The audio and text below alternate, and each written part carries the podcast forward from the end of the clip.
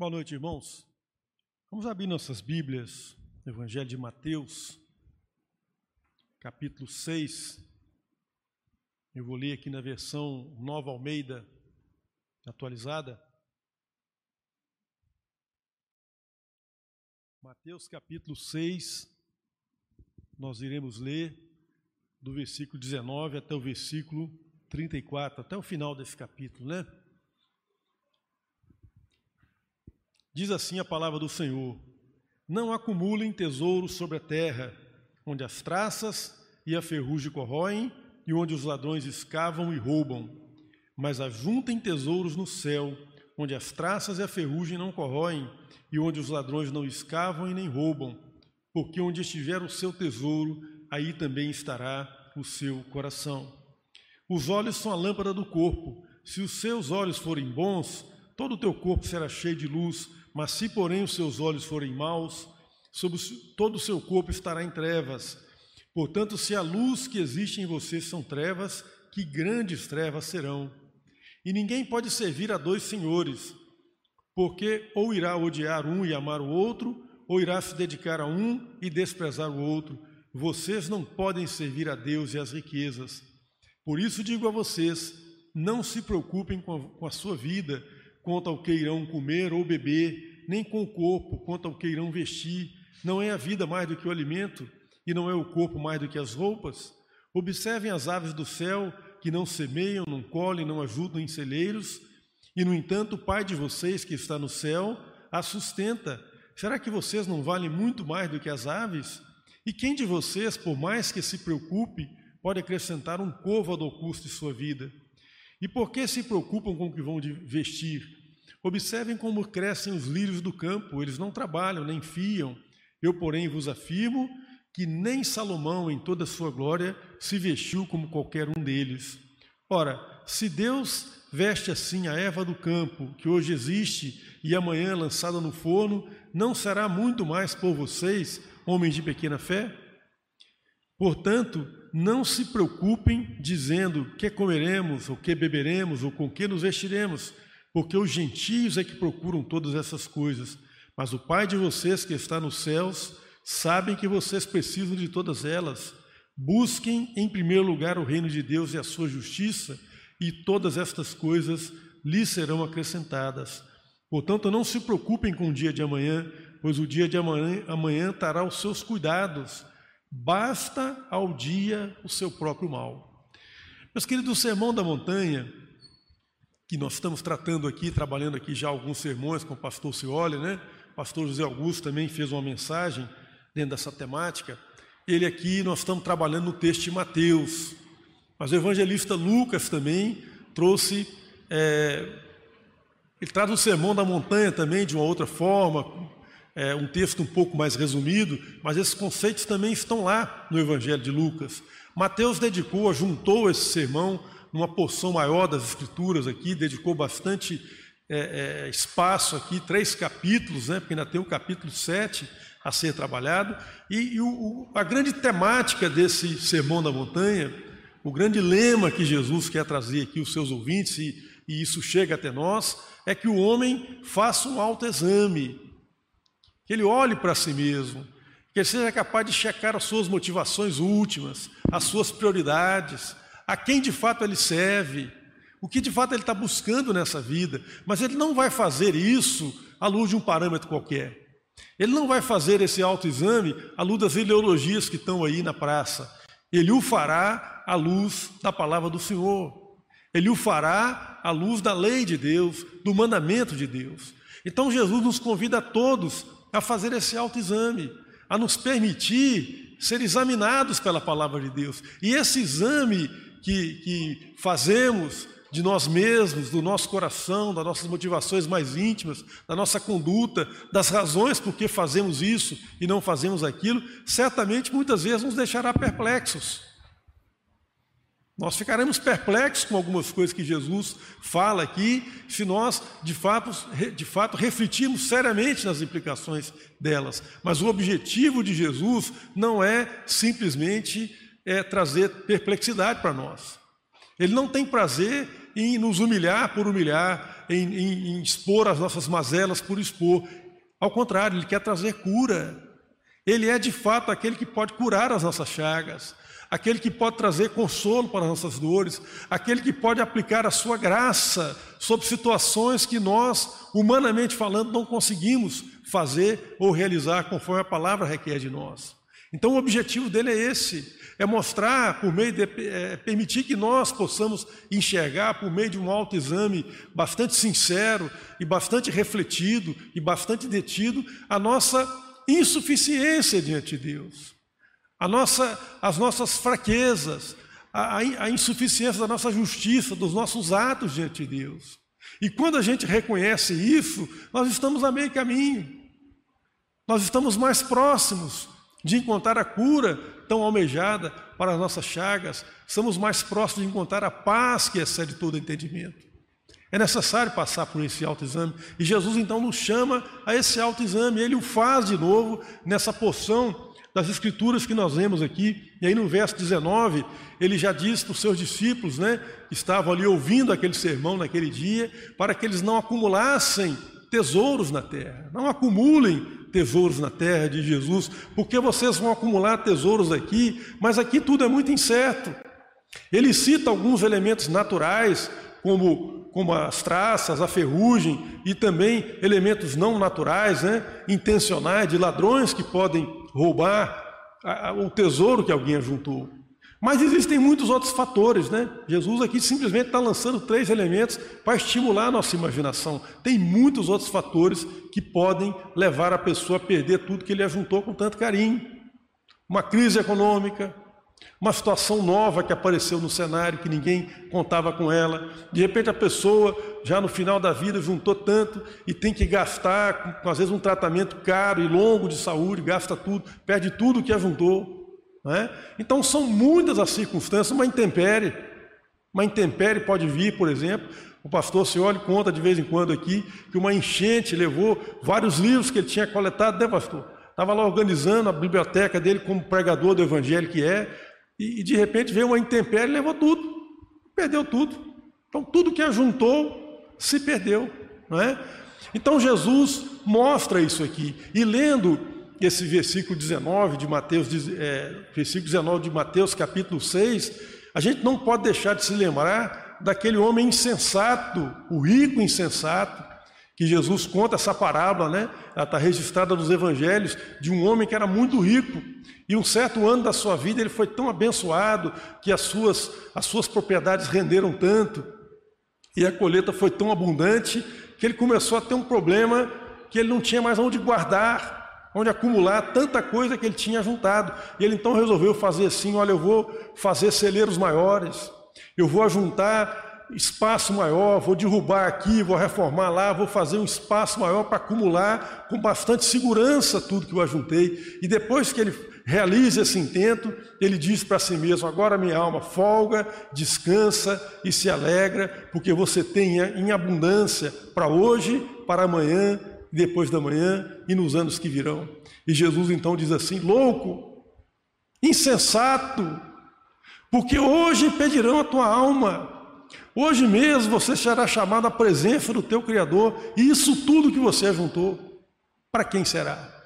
Portanto, ainda tem essa realidade, meus queridos, porque quando a pessoa morre, tudo que ele juntou fica, não, não levaremos nada daqui.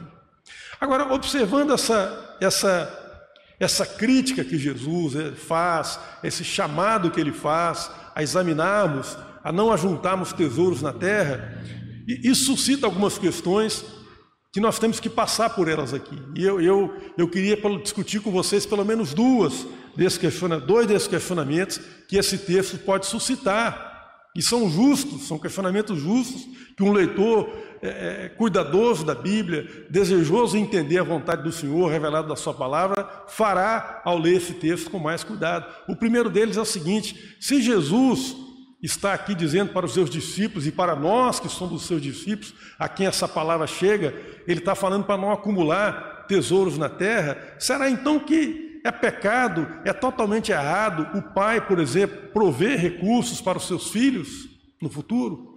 Será que um pai de família que faz uma provisão, que guardam, que reservam caixa para um dia difícil, para um momento imprevisto que pode. Será que Jesus está censurando isso? E as empresas? Que dizer das empresas, de quem tem empreendimento? Será que quem tem empreendimento não pode também ter um caixa para uma emergência? Aliás, os empreendimentos, né, as pessoas que dedicam a isso, as pessoas que são empresárias, elas são muito mal compreendidas quanto a esse aspecto. Isso, inclusive, vira até uma, um motivo de, de manipulação da confiança das pessoas.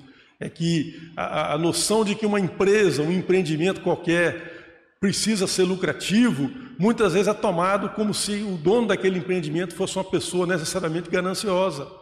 Mas é da natureza das coisas que o empreendimento precisa ser lucrativo mesmo para que ele possa remunerar os trabalhadores, para que ele possa é, melhorar, reinvestir no seu próprio serviço, né? para prestar um serviço cada vez melhor para a comunidade, para poder é, recolher impostos, que também vão beneficiar a sociedade de alguma maneira. Então, se o empreendimento não for lucrativo, ele fecha, ele é inviável. Então, será que Jesus está condenando tudo isso aqui? Se nós lemos esse versículo dessa forma, meus queridos, nós vamos ter dificuldade com algumas outras partes da Bíblia. Por exemplo, lá no, no, no Egito, quando José estava no Egito como prisioneiro numa prisão e o faraó teve um sonho que ninguém conseguia interpretar. O sonho do faraó tinha duas partes. A primeira delas é que ele enxergava sete vagas muito viçosas, pastando, tomando água no, no, Nilo, e eram vacas muito formosas, muito bonitas e gordas, e enfim, chamavam a atenção a saúde que aquelas vacas tinham. E depois vinham sete vacas mirradas, feias, magérrimas, e elas engoliam aquelas vacas formosas, mas elas continuavam magras e feias tanto quanto eram antes. E o faraó ficou perplexo com aquele sonho. E quando então José deu a interpretação dizendo que aquilo finalizava sete anos de muita abundância, de muita fartura na terra, de bênção sem medida que Deus traria sobre a terra do Egito, aquilo seria sucedido por sete anos de muito sofrimento, de muita fome e de muita escassez de tudo. E o faraó então pensou assim: o que é que nós vamos fazer? E o José, inspirado por Deus, disse assim: Olha, você vai fazer o seguinte Deu o mesmo conselho do homem insensato, né, mas com outros objetivos. O objetivo do, do insensato da parábola era se autoglorificar. O objetivo de José era salvar a humanidade, os egípcios e os povos vizinhos. Então, inspirado por Deus, ele disse para Faraó assim: Olha, você vai construir celeiros maiores, você vai mostrar aos egípcios que eles têm que cultivar, trabalhar para valer nesses próximos sete anos, e tudo que sobrar nós vamos guardar porque isso vai servir para alimentar o povo e os povos vizinhos nos sete anos de fome. Da mesma forma, em Provérbios, fala-se que a formiga é elogiada, porque ela acumulou no inverno, perdão, no verão, nos dias abundantes do verão, para poder ter o suficiente para os dias difíceis do inverno. O próprio Senhor Jesus nos ensina em outras partes dos evangelhos que devemos ser prudentes, ele fala assim: vocês acham que uma pessoa vai à guerra, um rei vai à guerra, sem calcular os custos da guerra, sem, sem avaliar se ele tem condição de sustentar aquela batalha? Ele não faz isso. Da mesma forma, quem constrói um edifício tem que sentar e avaliar e ver se tem recursos para construir até o final aquilo que se propôs. Então, Jesus ensina a prudência. Ele ensina a prudência. Outro questionamento que esse texto aqui de Mateus 6, versículo 19, suscita, e, isso me incomodou quando eu estava lendo esse versículo. É, a primeira pergunta que eu me fiz, vem cá, mas Jesus, ele está se dirigindo aqui para os seus discípulos. Porque é muito fácil, meus queridos, a gente fazer uma leitura desse versículo dentro de uma dialética marxista, do oprimido ao opressor, do pobre do rico, e falar assim: olha, isso aqui não tem nada a ver comigo. Jesus está falando para o Bill Gates, para o Jorge Soros, para os banqueiros. Eu não tenho nada a ver com acumular tesouro na terra, não. Estou nem preocupado com isso. Então eu me preocupei com esse aspecto. Olha, Jesus está se dirigindo aos discípulos.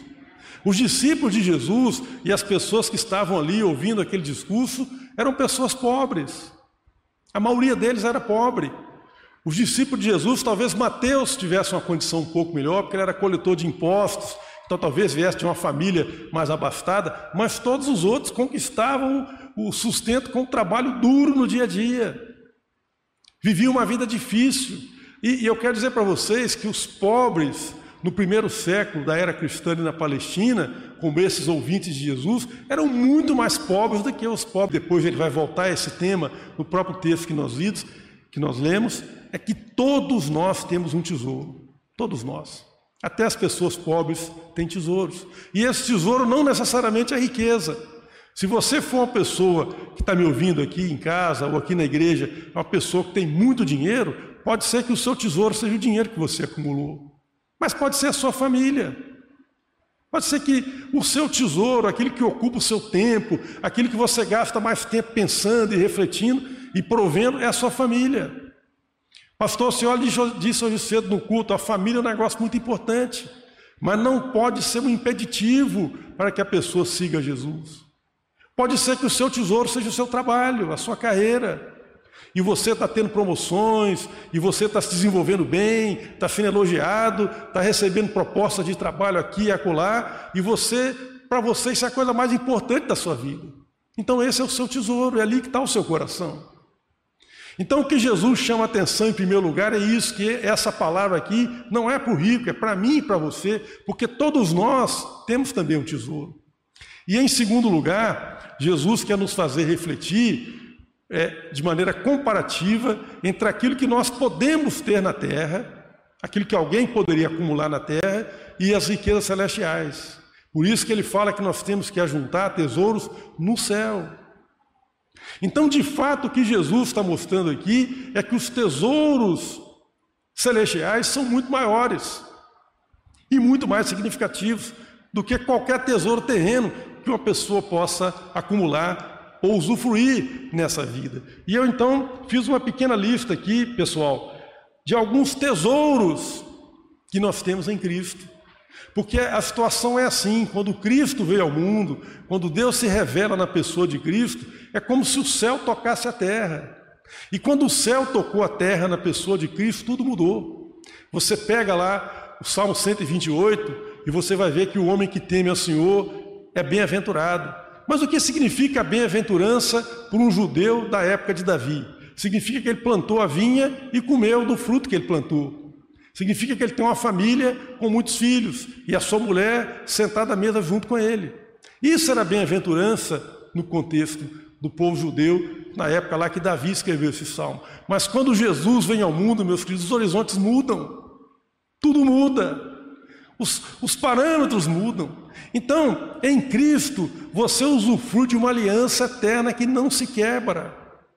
No Salmo 89, Deus falando com Davi a respeito de uma aliança que ele faria com o descendente de Davi, que não é outro que não o Senhor Jesus, e aqueles que estão em aliança com o Senhor Jesus, lá no Salmo 89, profeticamente, o Senhor diz assim: Se os meus filhos, dizendo a respeito desses que estão aliançados em Cristo, se os meus filhos deixarem a minha lei e não andarem nos meus juízos, então eu visitarei a sua iniquidade com açoites, e não retirarei deles, mas não retirarei deles a minha benignidade, e nem faltarei com eles a minha fidelidade, e jamais quebrarei a minha aliança, e nem alterarei o que os meus lábios disseram. Então isso é uma coisa, é, é, é um benefício, é um bem calculável, meus queridos. Em Cristo você tem como tesouro a vida eterna. Porque Cristo foi oferecido para que aqueles que nele creem tenham a vida eterna. E talvez você que está me ouvindo na sua casa, ou alguém aqui na igreja, pode estar tão insatisfeito com a sua vida, que você pensa assim, mas vida eterna para ter o que eu já tenho? Não. Jesus diz que ele é, ele é a ressurreição e a vida. Percebam que não é só a ressurreição, mas é a ressurreição e a vida, o que significa que nele nós podemos nascer de novo e nele nós podemos encontrar o real sentido da existência.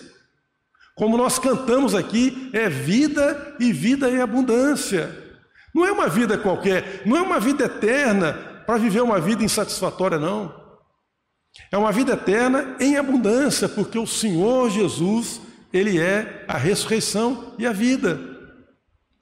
Em Cristo também, meus queridos, nós temos acesso ao manancial de águas vivas, que forma uma fronte que flui desde o interior daquele que se encontra com Cristo e se reconcilia com Cristo. Em Cristo nós temos a certeza que a nossa vida está guardada com Cristo em Deus. E ninguém as arrebatará a nossa vida, ninguém tem poder de arrebatar a nossa vida das mãos do nosso pastor. Em Cristo também, meus queridos, nós sabemos que nada pode nos separar do amor de Deus. Vocês já pensaram nisso? Nem a morte, nem a vida, nem as coisas do presente, nem do porvir, nada, nem sofrimento, nem provação, nada poderá nos separar do amor de Deus que está revelado em Cristo Jesus e que foi derramado em nossos corações pelo Espírito Santo que em nós habita. Além disso, somos coerdeiros com Cristo. E o apóstolo Pedro, na sua carta, logo na abertura, capítulo, versículos 3 e 4, ele vai falar: Bendito Deus que nos remiu para uma herança eterna, imarcessível, ou seja, que não, que não, que não se corrompe, que não se perde. É o contrário desses tesouros aqui, terrenos que nós podemos perder a qualquer momento. Há de fato um prêmio, há de fato um tesouro, uma coroa que não perece, é imacessível, guardada para nós.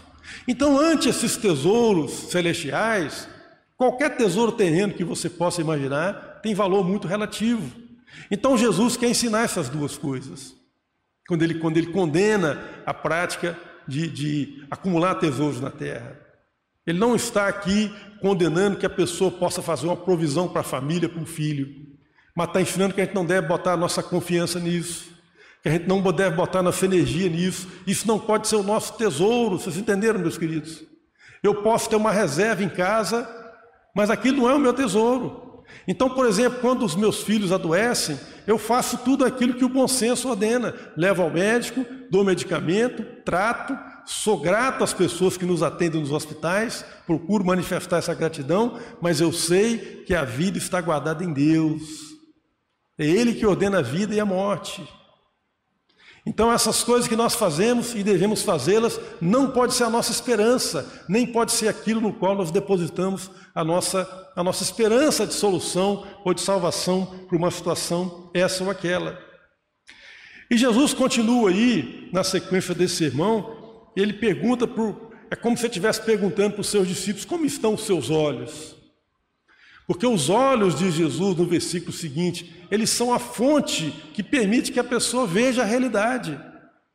Eu estava hoje né, na escola bíblica, estávamos fazendo o painel aqui de encerramento do livro de Jó, então estava comentando na minha na parte que me coube, né, que o, a condição humana de seres pecadores que somos faz com que nós sejamos tendentes a enxergar a realidade de maneira distorcida, por causa da condição pecaminosa que nos encontramos. Portanto, quando Jesus fala dos olhos que iluminam o ser interior, ele está fazendo um paralelo com o coração. Os olhos aqui simbolizam o coração do homem, mas não é o coração o órgão físico que pulsa sem parar, mas o coração no sentido de ser o centro da vontade, da identidade, a consciência última do ser humano. E existe uma correlação, meus queridos, uma correlação muito direta entre pureza de coração entre ter o coração puro e a capacidade de discernir a realidade com mais precisão. Por isso que Jesus fala nesse próprio sermão da montanha, no início desse sermão, bem-aventurados os filhos de Deus, perdão, bem-aventurados os limpos de coração, porque eles verão a Deus. Não é um mero jogo de palavras.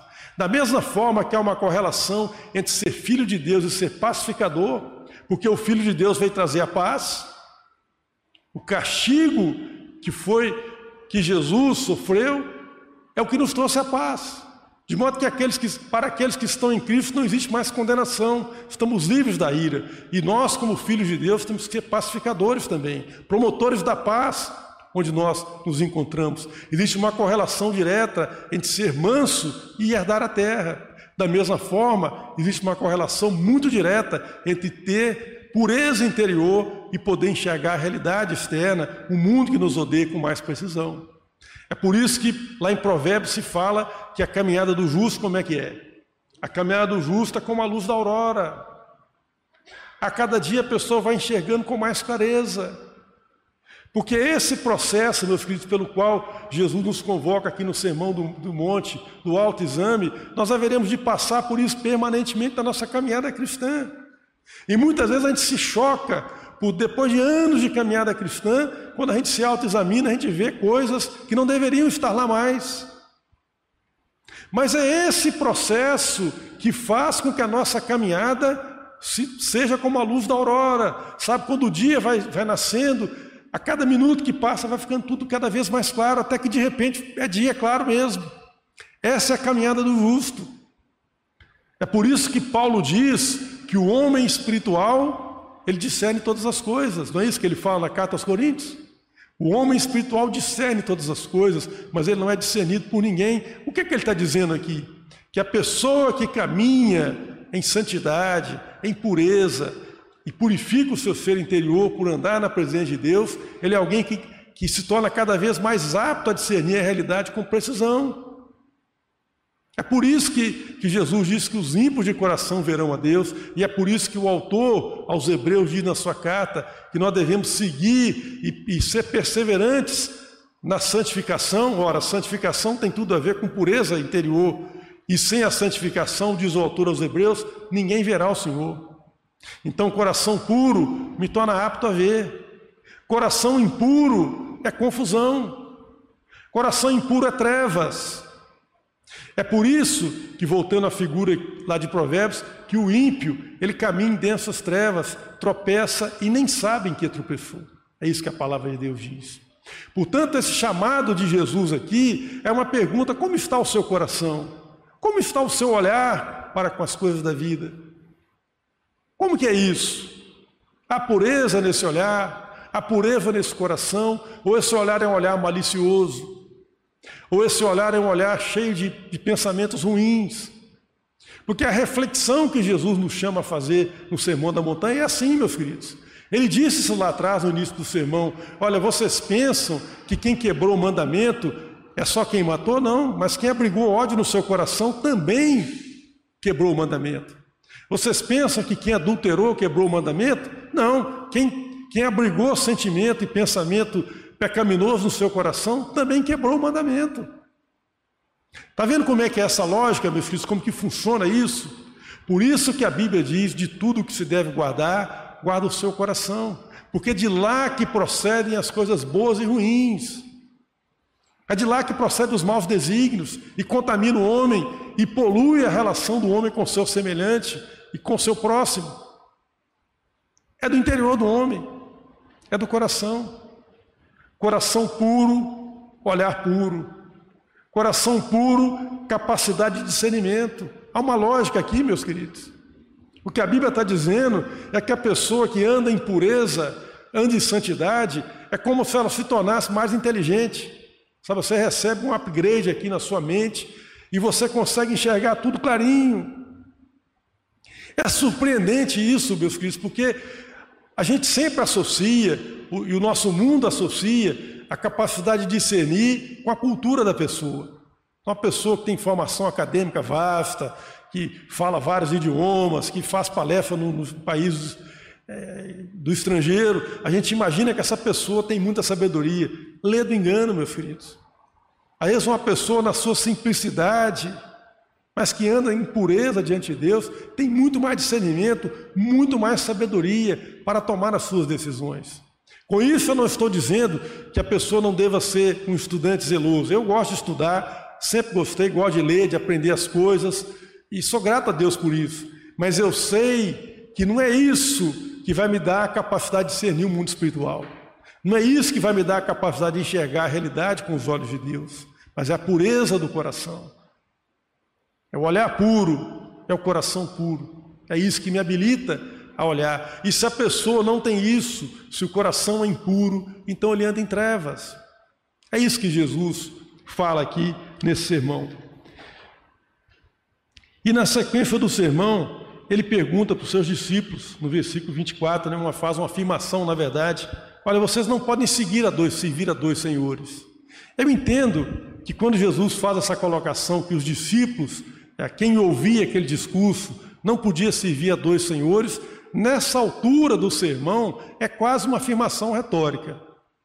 Porque o que Jesus está dizendo aqui é o seguinte: olha, se o seu tesouro está colocado nas coisas materiais, nas coisas desse mundo, e se o seu olhar, se o seu coração não é puro, você pode até achar que você está servindo a Deus, mas você não está servindo a Deus.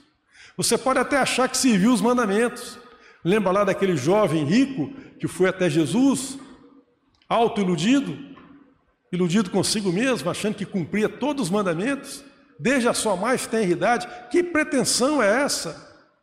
Então o que Jesus está dizendo aqui é o seguinte: olha, pense bem, pense de novo. Porque se o seu coração não anda em pureza, se, o seu, se a sua caminhada não é uma caminhada cada vez mais em que as coisas vão ficando cada vez mais claras, e se você não está de fato colocando o seu tesouro nas coisas eternas e celestiais, a sua esperança nisso e a sua alegria nisso, então de fato você não está servindo a Deus. E Deus não se engana, porque você não pode servir com o nível de dedicação que Deus exige, com o nível de comprometimento que Deus exige. Porque nós não, nós não estamos falando aqui, meus queridos, apenas de fazer o serviço religioso, de frequentar uma igreja, de vir ao culto, embora tudo isso é muito importante, tão importante que nós estamos aqui.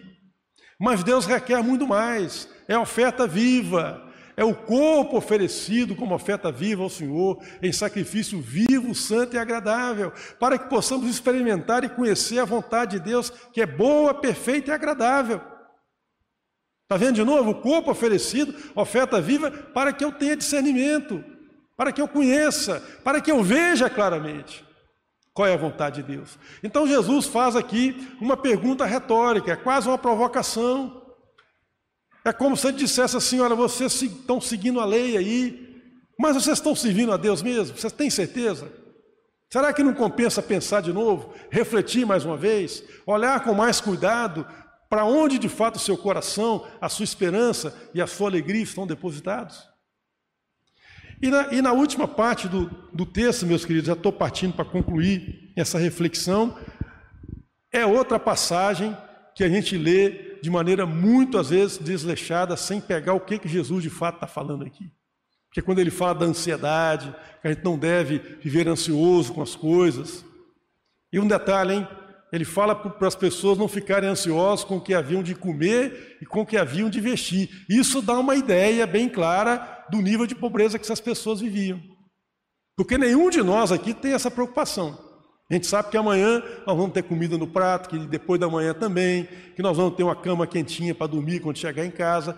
Eles estavam preocupados com isso. Isso dá uma, uma noção de que essas pessoas eram muito pobres mesmo.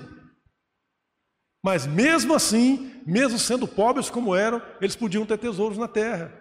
Porque isso não depende da quantidade, não é uma coisa quantitativa, é onde o coração está depositado.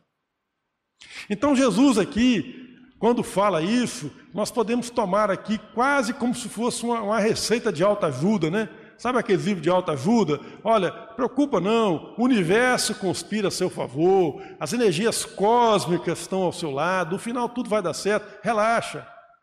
É isso que Jesus está dizendo aqui. Para começar, Jesus nos compara com as aves do céu. Vocês perceberam isso aí? Ele compara com os lírios do campo, que nada fazem, mas têm uma vestimenta maravilhosa, deslumbrante, exala um cheiro inebriante, mas depois ele nos compara com as aves dos céus. E eu quero dizer para vocês, meus queridos, tendo sido criado na, na zona rural, e vivi na roça até 10 anos de idade, eu tive contato assim muito direto com a natureza e posso dizer para vocês que a atividade das aves ela é insana. As aves trabalham demais. Eu me lembro do João de Barro fazendo as casinhas para ter seus filhotes. Depois, quando aqueles filhotes nasciam, os filhotes são gulosos e os pais têm que se desdobrar para trazer comida. É o dia inteiro aquele corre-corre. A vida das aves, meus queridos, não é uma vida na flauta. Jesus não está mandando ninguém aqui deitar numa rede e viver a vida na falta, não. Ele está dizendo, que a vida implica em compromisso sério com aquilo que Deus confiou a você. Então nós temos que trabalhar sim, dedicar sim, fazer aquilo que Deus, aonde Deus nos colocou, com dedicação, com capricho, com gratidão, sabe? Porque isso faz tanta diferença, gente. Pessoa que trabalha com gratidão, pessoa que está disposta a ficar um pouco mais quando é preciso, pessoa que é disposta a agradecer quem o ajudou, pessoa que está disposta a ajudar um colega de dificuldade. Isso faz diferença, isso tem um testemunho transformador na vida das pessoas. Mas depois de fazer tudo isso, sabe? O melhor dos nossos esforços, fazer tudo com capricho, com dedicação, com preparo, nós voltamos para casa com a sensação de que tudo está nas mãos de Deus. Essa é a lógica. Sabe, eu me esforço, eu me afadigo, eu trabalho, mas eu sei que tudo depende de Deus. Eu não trabalho como se tudo dependesse de mim. Eu trabalho porque o meu trabalho glorifica a Deus e eu sei que Deus me sustenta e há de me sustentar independente de qualquer coisa. Essa é a lógica da, da, que Jesus está falando aqui. Ele não está falando que nós vamos ter vida tranquila, vamos viver na flauta, vamos deitar na rede e deixar o dia passar. Ele não está chamando ninguém para preguiça. Observe quanto que as aves dos céus trabalham. Mas o que Jesus está dizendo é o seguinte: olha, se você aprendeu a confiar em Deus, se você veio comigo até aqui, se você é daqueles que, que o seu tesouro está no céu, se você é daqueles que, que procura viver em santidade, em pureza diante de Deus, você não precisa se preocupar, meu querido. Agora, o outro lado também é verdade. E isso é uma advertência severa para nós. Porque se você depositou o seu coração em tesouros terrenos, se você vive com o coração cheio de maldade, com olhos impuros, você tem sim muitos e muitos motivos para viver ansioso nesse mundo. Porque a vida nesse mundo, meus filhos, é uma vida muito incerta. Essa que é a realidade. Sabe? A gente trabalha nas empresas e muitas vezes a gente percebe que, um, às vezes, uma pessoa extremamente dedicada e competente, nunca recebe uma promoção e o outro que não tem tanto esforço e tanta, mas porque tem alguma influência, chega nos postos mais altos. Não é só na política que as pessoas medíocres chegam a postos altos, não. Isso acontece em todos os lugares. Então, e, e, você às vezes faz tudo, se esforça, faz tudo muito bem, mas no final dá errado. É o outro que é premiado, é o outro que ganha, você perde tudo. Isso acontece demais na vida, meus queridos. A vida, o mundo no qual nós vivemos, nós achamos que ele, é, que ele é meritório, mas não é. Não são as pessoas que merecem mais que são premiadas. Não são as pessoas que se dedicam mais, que contribuem mais, que são mais reconhecidas. Isso é um ledo engano, a gente achar que é assim. Agora, se a pessoa espera a recompensa desse mundo, se o seu tesouro está nesse mundo, ele tem muitos motivos para se ver estressado, ele tem muitos motivos para viver ansioso, ele tem muitos motivos para perder o sono, porque a gente vive de fato num mundo muito incerto. Mas aquele que aprendeu a depositar os seus tesouros na eternidade, que busca andar em santidade diante de Deus, que encara as circunstâncias da vida como oportunidades de louvar a Deus, de glorificar a Deus com o seu trabalho e com as oportunidades que tem, o que Jesus está dizendo, não tem necessidade de você viver ansioso, não precisa. E mais, se você viver a sua vida na ansiedade, consumido por ela, você está dando um testemunho bem concreto que de fato a sua esperança não está em Deus. Porque se você espera em Deus mesmo, você não tem motivo de viver ansioso. Porque o Deus a quem nós servimos, Deus que diz a Bíblia, é um Deus que dá para os seus servos enquanto eles dormem. Não é isso que nos diz a palavra? Isaías diz assim: olha, nunca se ouviu falar, nunca se teve notícia, ninguém nunca concebeu um Deus como tu, que trabalha para aqueles que nele confiam. E o mesmo Isaías vai dizer assim: será que uma mãe pode esquecer do filho de peito que ainda mama? Será que pode? Mas mesmo que isso aconteça, eu, todavia, jamais me esquecerei de ti, diz o Senhor. Portanto, aquele que se alimenta dessa esperança, ele não precisa viver na ansiedade, ele não precisa viver consumido pelo medo. É isso que Jesus está falando, não tem essa necessidade. E, na verdade, se vivemos assim, nós estamos testificando que a nossa confiança não está, de fato, depositada em Deus. Então, eu queria, para concluir essa, essa reflexão, queria chamar os, os meninos da música, nós vamos cantar o Trovão e o Mar de novo. Eu queria só deixar essa mensagem. Porque talvez você que está me ouvindo aqui, ou que está me ouvindo pela internet em casa, você está consumido pela ansiedade desses dias tão terríveis que nós vivemos. Você de repente está gastando recursos para tratar dessas coisas. Então eu vou dizer para você: se o seu problema for espiritual, se for de fato um problema referente à sua comunhão com Deus que não acontece, a sua esperança em Deus que não existe, se você está confiando nas coisas desse mundo, na política do governo, no recurso que o governo vai destinar para você pagar suas contas, você não precisa viver dessa forma.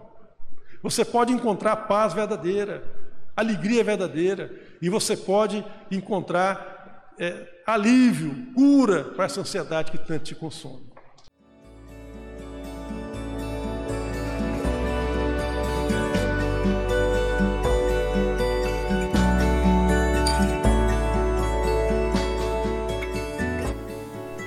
Igreja Batista do Bom Retiro tem plena convicção de que a palavra de Deus é poder para salvar e transformar vidas. Nosso desejo é que essa mensagem tenha alcançado seu coração. Para saber mais sobre quem somos e em quem acreditamos, acesse ibbrpatinga.com.br.